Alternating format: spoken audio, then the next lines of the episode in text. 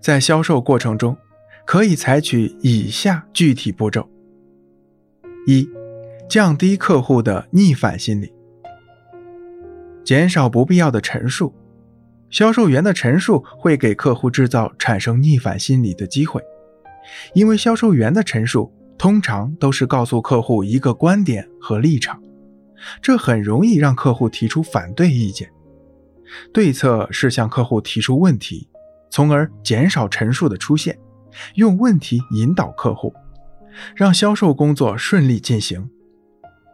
站在客户的角度想问题，销售员可以在和客户的沟通中，把自己放在客户的位置上想问题。试想一下，如果我是客户，对某种观点会存在哪些分歧？然后在交谈中事先把逆反分歧说出来，让对方无话可说，提高在客户心中的可信度。销售员在客户心目中的可信度越高，就越能缓解客户的抵制心理，客户的态度也就越积极。二，贬低自己的产品。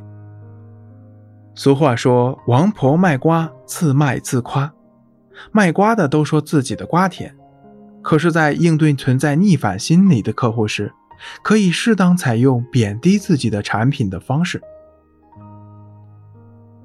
此例不是太恰当，日积月累应该会差很多，没有人愿意时不时对表吧。例如，一个手表的扬短广告，声称该表走时不太准确，一天慢二十四秒。请顾客买时考虑。可是谁又会在乎一天的二十四秒？相反，却吸引很多人的注意。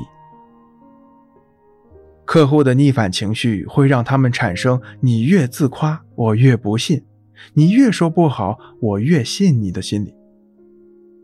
销售员要适应客户不断变化的心理状态，用固定不变的方式去销售，只会让客户产生心理疲倦。质量可靠，实行三包，享誉全球。客户对这样的话听多了，并不觉得有什么稀奇。而一些违背常理的销售手段，往往能够吸引那些心理逆反的客户。三，限制客户购买。有些产品会打出“每人限购一件”等类似的广告字样，他们利用客户的逆反心理。吸引客户的注意，无形中勾起了客户的购买欲望。很多客户看到促销广告后，会认为产品数量不多了，非要多买几件。过后还为自己没被销售员发现而暗自窃喜。还有些客户本来只想买一件的，看到广告也要多买。这种限制客户购买数量的方式，会大大激起客户的逆反心理。在无形中提高销售业绩。四，请教客户。如果销售员说一句，客户顶一句，那你不妨停止陈述，反过来请教客户，运用顾客的逆反心理，由推销产品改为拜师学艺，从而满足客户的虚荣心，使客户内心舒畅。这样一来，客户常常会反过来一面指导你，一面给你打气，交易很可能就会在这种情况下完成。八，让客户觉得购买的产品物超所值，买到的是质量好的产品，同时还要买的实惠，这是客户普遍存在的心理。